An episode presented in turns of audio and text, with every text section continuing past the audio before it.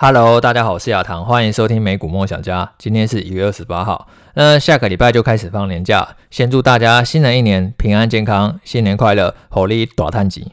那在年假期间呢，台股呢都是没有开盘的，而美股呢，它当然是没有在过年的嘛，所以还是照常的开盘。呃，晚上呢还是有股市可以看呢，都不会空虚，也不会无聊。但是同时间呢，可能会有很多人觉得最近的美股呢，其实让人家是不太想要看的，因为最近美股的波动呢，其实还蛮大的。呃，最近美国呢，它进入了财报周，然后前几天呢，联总会它召开利率决议，都造成股市出现一个明显的波动。但是我觉得波动呢，其实就是留给投资人的一个机会。呃，短线来看呢，可能会充满了上冲下洗，但是长线来看呢，这种波动往往就是一个值得布局的机会。那这一集呢，来讲一下我对于最近美股的看法。现在讲一下最近呢美国公司财报的表现。这一集呢，跟大家介绍苹果、特斯拉还有 Visa。苹果在昨天公布了最新的季报，营收跟往年比起来成长了百分之十一，每股盈余跟往年比起来成长了百分之二十五。不管是营收或者获利，都创下历史的新高。那如果以各个业务来看的话，iPhone 的营收成长了百分之九，那这个依然是苹果最重要的营收来源，在整个总营收占比当中呢，将近六成。Mac 营收成长了百分之二十五。可穿戴设备营收成长百分之三，唯一衰退的硬体部门是 iPad，iPad 营收衰退百分之十四。那苹果呢是说这个是因为晶片短缺的影响。其实过去一年，如果你有看财报的话，就会发现说很多公司都会提到，因为晶片短缺的关系，所以呢让它的出货量呢是必须降低的。换句话说呢，要不是因为晶片短缺的关系，实际的出货量是可能更高的，实际的营收呢其实会是更漂亮的。不过，除了晶片短缺影响，我觉得一方面也是因为苹果其实算是一个社会疫情的公司，因为疫情的关系呢，远距学习或者说是在家办公呢，都助长了 iPad 还有 Mac 的需求，所以 iPad 呢这一季的营收衰退百分之十四，除了是受到晶片短缺影响外，我觉得或多或少也跟疫情带来高需求呢逐渐下滑有关系。那关于晶片短缺的限制呢，苹果是认为说未来几季呢就会逐渐缓解，呃，接下来呢晶片呢供需的情况就会逐渐好转，呃，这个当然有助于提振苹果营收的表现。那苹果除了 iPhone、Mac、iPad 这些硬体部门外，另外一个最重要的部门就是服务，服务的营收呢就是包含苹果的订阅服务，然后广告服务，还有 Apple Store 等等。那服务的营收呢，跟硬体部门比起来，它的利润呢是更高的，所以服务营收如果持续的成长啊，对于苹果获利能力的提升都是非常有帮助的。这一季的服务营收呢是一百九十五亿美元，跟往年比起来成长了百分之二十四，呃，还是一个非常稳健而且快速的成长。现在全球的苹果装置呢，差不多有十八亿，然后其中的付费订阅用户呢，有超过七点八五亿，呃，也创下历史的新高。那如果呢，只要有越来越多的用户呢，去订阅苹果服务的话，自然呢，就会让苹果的获利能力呢，更加的提升。这一季的毛利率呢是百分之四十三点八，比往年同期的百分之三十八是更高的。这个也代表说，只要呢苹果服务营收呢是可以不断在稳健成长的话，那这样的话就有助于苹果它未来获利能力不断的提升。那随着晶片供需的情况逐渐好转，然后再加上服务营收它自己在稳健的成长，苹果它预计今年第一季的营收还有获利呢都还是可以稳健的成长，只是成长速度呢可能会比上一季呢略微趋缓。那整个财报看下来的话，其实我觉得苹果财报呢是没有什么太大的问题的。呃，不管是硬体部门或者说是服务部门，大致上来讲啊，都处于一个呃很稳健成长的轨道上。之后呢，比较需要关注的可能主要就是呢，因为在疫情的期间呢，其实你不管是买 iPad 或者说是买 Mac。的需求呢，其实都来到一个相对的高峰。但是说之后呢，疫情渐渐好转，然后封锁措施呢逐渐解除的话，那很自然呢，这些硬体的需求呢可能是会下滑。那这样话，服务营收呢能不能一直在持续的补上？这个就是之后要去观察一个重点。但最近美股是比较震荡啊，但是你会发现说，像是苹果这样的大型公司，呃，它有赚钱，然后营收成长又不错，呃，其实呢都是蛮受到资金的青睐。它的跌幅跟很多阿猫阿狗的公司比起来是相对比较轻的。因为一家公司如果是稳定赚钱的话，那一旦呢自己家公司的股价如果开始有回档的话，其实呢它是有本钱的，它可以去买回更多的库藏股，或者说是配发更多的股息，然后来支撑股价。这也是为什么当整个股市呢陷入动荡的时候，通常那种还没赚赚钱的小公司呢，杀了都会比这种就是已经在稳定赚钱的大公司来的更凶狠的原因。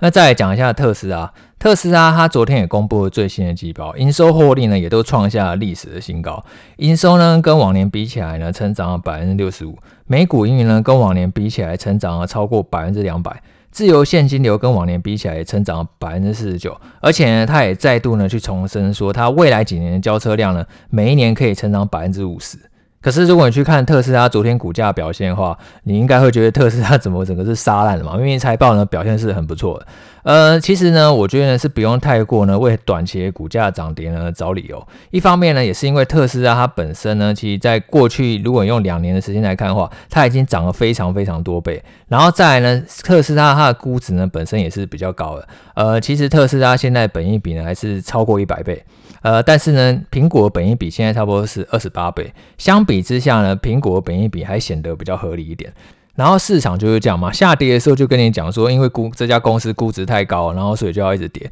但是上涨的时候又好像估值不重要，跟你讲说未来成长有多好。所以呢，其实市场它本来就不是一个讲道理的地方，影响股价短期涨跌都是情绪比较多。那如果要找一个下跌的理由的话，我觉得是因为呢，马斯克他在电话会议上呢，首次承认说，呃，今年呢，他并不会有任何新的车型，他会专注呢去生产现有的车型为主，因为现在车用晶片实在太短缺了，而且可能会持续到整个二零二二年。那原本呢，特斯拉是预计呢，今年它会推出一款就是一台只要二点五万美元的车，等于新台币不到百万。那那么便宜的车呢，一定会加速电动车普及，然后呢，也会让特斯拉的销量呢更加的提高。可是今年确定并不会有这样的车了嘛，所以，就有分析师去问说，那如果没有这个一台二点五万美元的车的话，你觉得二零二四年的交车量可以超过三百万吗？那马斯克回答是说，他觉得特斯拉的自动驾驶技术呢是可以增加新车的吸引力的，所以呢并不会影响特斯拉的销量。那这样的回答呢，其实多少就会让市场有一点点的失望，因为自动驾驶它已经去喊了非常的多年嘛，可是就。还没有呢，大幅度的普及。然后，那我觉得啊，其实普及的时间应该是不远了，因为其实过去几年呢，特斯拉它的自动驾驶的数据呢是一直在不断的累积的。那一旦如果真的可以，未来自动驾驶技术可以大幅度的普及的话，对于特斯拉获利能力也会非常有帮助，因为它就类似一个软体的订阅制嘛。只要大家都去订阅这个自动驾驶软体的话，对于特斯拉来讲的话，就是一个非常稳定的现金流。但是分析师的担心当然也是有理由的，因为特斯拉去年第四季的交车量差不多是三十一万。那其中呢，有将近三十万呢，都是比较便宜的 Model 3还有 Model Y，然后比较高阶的 Model S 还有 Model X 呢，大概只有交车差不多一万多辆而已。等于说有超过百分之九十五都是一个比较便宜的车型。大家在选购特斯拉的时候，其实选购高端车型也不多，反而都是选购旗下比较便宜的。那如果说特斯拉它可以去如期推出这款二点五万美元的车款的话呢，可能有助于更快拉大跟竞争对手的差距，然后呢，也有助于去推动未来几年呢交车量可以高速的成长。因为其实特斯拉它如果未来真的重点是自动驾驶软体的话，那这样它其实重点就并不是说要从这台车到底要赚多少钱，重点是这台车它可以便宜的卖给你，然后之后再从软体上面呢去把钱赚回来嘛。所以我是觉得呢，特斯拉公布财报以后，市场对于它的反应呢是有一点太大，它的营收获利还有交车量都创下了新高，然后对于未来几年交车量成长超过百分之五十的目标还是没有改变，唯独就是因为车用晶片短缺的关系，它今年呢并不会推出新的车款，但是我觉得这其实就是一个短期的问题，会随着时间呢逐渐的解决。但是投资其实就是这样嘛，因为有时候市场在下跌的时候，它可能就是去担心一些短期的利空，它并不一定说。可以真的等到一个公司长期的价值，所以呢，你就要去看一下，说你本身的投资风格到底是什么样子。因为市场它从来就不是一个讲道理的地方，跌的时候呢，它通常就是会一直跌，然后涨的时候就是会一直涨，这个才是一个比较像是真正的市场。如果说市场它永远都是在一个合理的价值去做交易的话，那这样的话就不会有任何波动可言了。你必须要去思考一下自己的风格，你是喜欢呢在恐慌的时候进场，还是说呢等到股价它可以突破转强的时候再进场？这个。就你要去看自己的资金配置呢，去做调整。那 Visa 它也公布了最新的季报，营收成长百分之二十四，每股盈余呢成长百分之二十七，支付金额也成长了百分之二十。呃，这份财报呢，其实是远远优于市场预期的，所以 Visa 股价盘后表现呢也很不错。这一期的营收获利呢都创下历史的新高，最主要是受惠更多的国际旅行，还有电子商务依然强劲的影响。而且 Visa 它还上修未来展望，它预计呢今年第一季营收呢可以成长双位数，然后未来几年它的成长率可以比疫情前来得更好。因为他发现说，各国政府虽然说会因为变种病毒，然后会做疫情管制的措施，但是一旦管制措施解除以后呢，这个消费者的支出反弹速度呢也非常的快。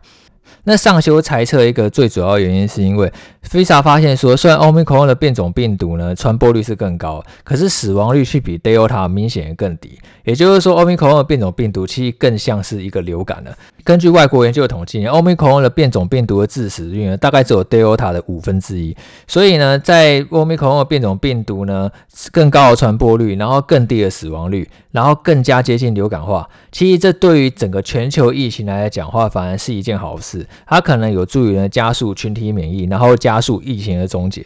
然后也因为这样的关系呢，Visa 上修未来几年的猜测，然后对于国际旅游复苏呢，也比原先更加乐观。他原本是预期说国际旅游呢，可能要到二零二三年的夏天呢，才可以回到二零一九年的水准，但是他现在预计说今年底可能就可以回到二零一九年的水准了。那这一集呢是第十七集嘛？我其实，在第十集的时候呢，就有讲 Visa 这家公司。当时呢，讲 Visa 的原因是因为呢，亚马逊呢他不爽 Visa，他想要暂停接收呢 Visa 在英国发行的信用卡。而前阵子其实有新闻传出，后来亚马逊又说不要这么做嘛，他们两家公司呢还是会坐下来好好的谈。呃，我在第十集的 podcast 就讲说，我觉得这个其实就是亚马逊一个谈判的手段嘛。现阶段呢，Visa 它这样恐慌的大跌，我觉得反而会是一个不错的机会。那我觉得，因为现在联准会它在货币紧缩的关系，在整个资金收走的过程呢，其实市场会更加看重企业的基本面。你今天在挑公司的时候，你一定要挑那种就是营收获利呢，它是可以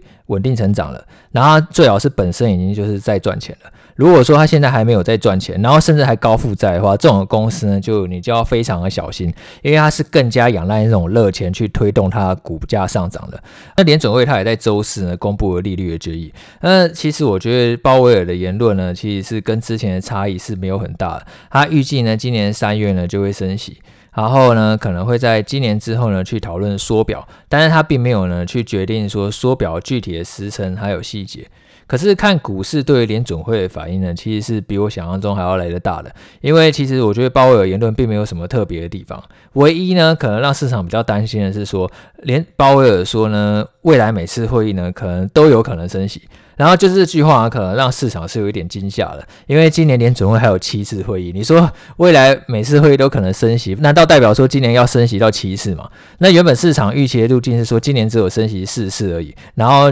就是今年可能会缩表。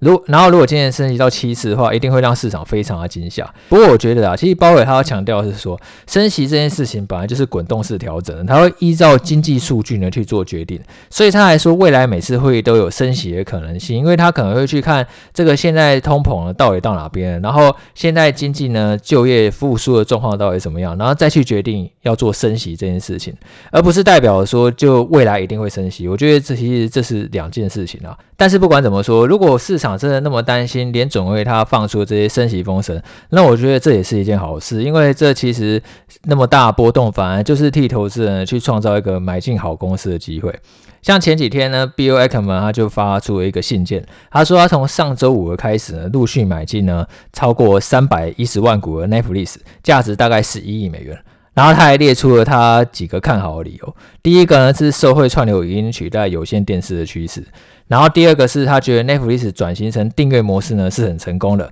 它可以带来稳定的收入，然后未来拥有巨大的成长潜力。第三个原因是因为呢，Ackman 认为他有一个一流的管理团队，他把 Netflix 呢从一个快要倒闭的 DVD 租赁店呢转型成一个串流影音平台。